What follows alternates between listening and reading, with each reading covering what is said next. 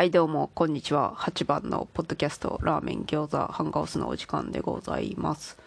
今日は2023年 5月3日水曜日。そんでさちょっと体調悪くてさ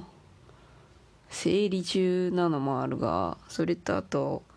下の子から胃腸炎的なものが移ったようでね。昨日昨日昨日は割と死んでいたがその前の日一昨日ね。一昨日の晩に2回ゲロを吐いてしまいましてね。汚い話ですみませんがね？ちょっと喉も痛いし微妙に今日は声がいつもより違うかもしれない。それはまあいいとして今回はゲームの感想会をやろうと思ってるんだがその前に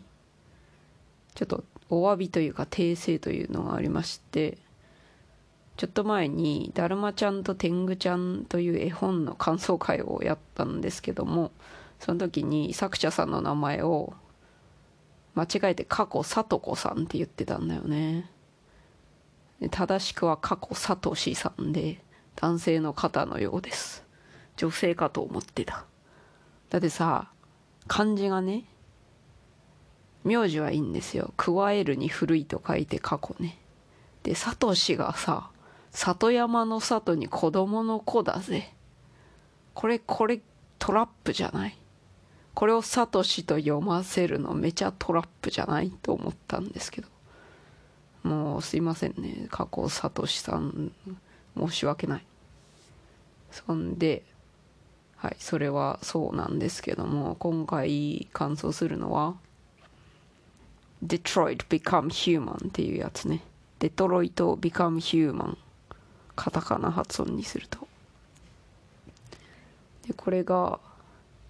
私がプレイしたのはパソコン版 Steam で売ってるからね。パソコンの PC ゲームのプラットフォームである Steam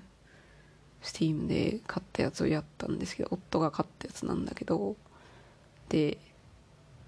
メーカーゲームのメーカーが Contic Dream っていう会社でこの会社のゲームがね Heavy Rain っていうやつと Beyond Two Souls っていうのがあるんですけどそれらも私やったけどめちゃおすすめでございます。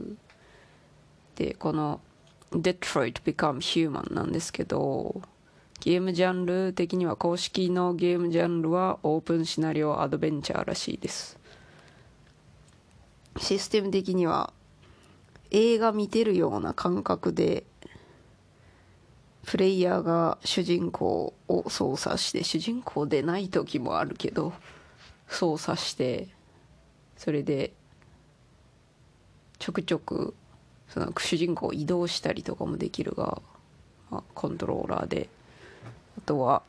ボタンボタン操作でいろいろやったりするんだよね。でアクションシーンでは素早いボタンの操作で攻撃をしたり攻撃から身を守ったりとかそういうのもあるんですけどまあそれはいいや。そんであらすじ的には近未来の世界でタイトルに入っとる通りデトロイトなんでそのデトロイトの話なんだがこの世界ではめっちゃ人間にそっくりな精巧なアンドロイドがいろいろな分野で活躍しており例えば家事手伝いとかね。あとは医療とかで仕事したり。そう清掃業とかやったり。もういろいろいろな至る所にこの人間のようなアンドロイドたちが働いており場合によっては奴隷のように働かされたりしております。そんな感じです。そんで主人公が3人いまして1人はえっとその家事手伝いしてる系のカーラっていうアンドロイド女性女性タイプのアンドロイド。でそのうんまあいいかそれは。2人目はもともと有名な芸術家の世話係として働いてた。でもその芸術家はめっちゃそのアドロアンドロイドを息子のように扱っとるんだけどそのアンドロイドであるマーカス。そしてもう一人がこの世界ではちょくちょくアンドロイドが誤作動を起こす事件が発生しておりどういう誤作動かというとアンドロイドが感情を抱いてでそのプログプログラム通りに行動しているのであれば絶対にしないような行動をしたりするようになる。そういうのがディビアントって呼ばれてて日本語で何て言うんだこれは。日本語だと変異体というようですね。その変異体のアンドロイドが関わる事件を調査したりするアンドロイドであるコナーがいるんですよ。でその3人の視点でその3人の視点が切り替わりつつ話が進んでいくって感じですね。大体は時系列通りだったかな。でこれ発売されたのが2012年か。だいぶ前だ。あいや発売日が2018年ですわ。もともと PS4 で最初発売されてそこから後から2020年に Steam で配信配信されたようですね。それで2020年か。そうね。ということは上の子がね生まれる前後あたりに始めたような気がしていたんだが生まれてからですね多分。生まれてからちょいちょい夫と遊んでて交代交代で操作したりしながら遊んでたのだがその自分か夫が操作してて操作してない側はそれを見見ながら一緒に楽しむみたいな感じだったんですけど。一人用のゲームなので。それでで多分上の子が小さい時にやってたけどその後子供が2人いることもありなかなかできず最近になってようやくまたやり始めてだから最初の方の話はあんまり覚えていなかった。でこのアンドロイド視点で話が進むんだがそのさっきあらすじで述べた通り変異体ね感情を持ってその本来ならばしないことをするようになるアンドロイドが出てきたと。そんでこっからはちょっとネタバレになるのでネタバレ嫌だよという方はちょっと飛ばしたらいいんですけどその後アンドロイドたちそういう感じで変異体となったアンドロイドたちが放棄して自由自由とか権利を主張するんですよね自分たちの。自分たちだってそんな奴隷みたいに後期使われたくないんだよみたいなことを言い出すんだよね。やめてくれよって。そうアンドロイドだからその感情とかないものとして扱う人間も少なからずおってだからもうすごいひどいことをしたりね。壊れ壊れるまでなんでしょう。凌辱したりとかそういうのもいたりさ。中でもその日本日本じゃなくて人間の中にはアンドロイドに好意的な人もいて。それでまあアンドロイドがそのうち放棄しだしてこれはやばいんじゃねえか。人間の脅威になるんじゃないかってなってね。いろいろあるんですけどね。それでさその間を置いて今また遊んでるんだけどさ今遊べてよかったなと思う点がありましてなんでかというとチャット GPT が出てきたじゃん。チャット GPT 何？せ先月じゃないよ。去年。去年の終わり頃に出てきたんやったが。でさチャット GPT を見ているとそのこうやって AI AI とか AI を搭載した Android ね。Android って説明せんかったけどさ人型の人型のロボット的なやつね。スマホの方じゃなくて。ロボット的なやつの方。そんでこういう AI を搭載した Android が一歩間違ってさ人間に反旗を翻しかねねえじゃんと。まあ昔からそういうのはよく SF 的な作品でめっちゃ言われとることだがさ。そんでそして Android ってめっちゃ高性能高性能なものもあるからそのこの Detroit Become Human の世界で流通している Android はめちゃ高性能だから、まあ、やろうと思えばさ人間なんかすぐぶち殺せるわけでさ。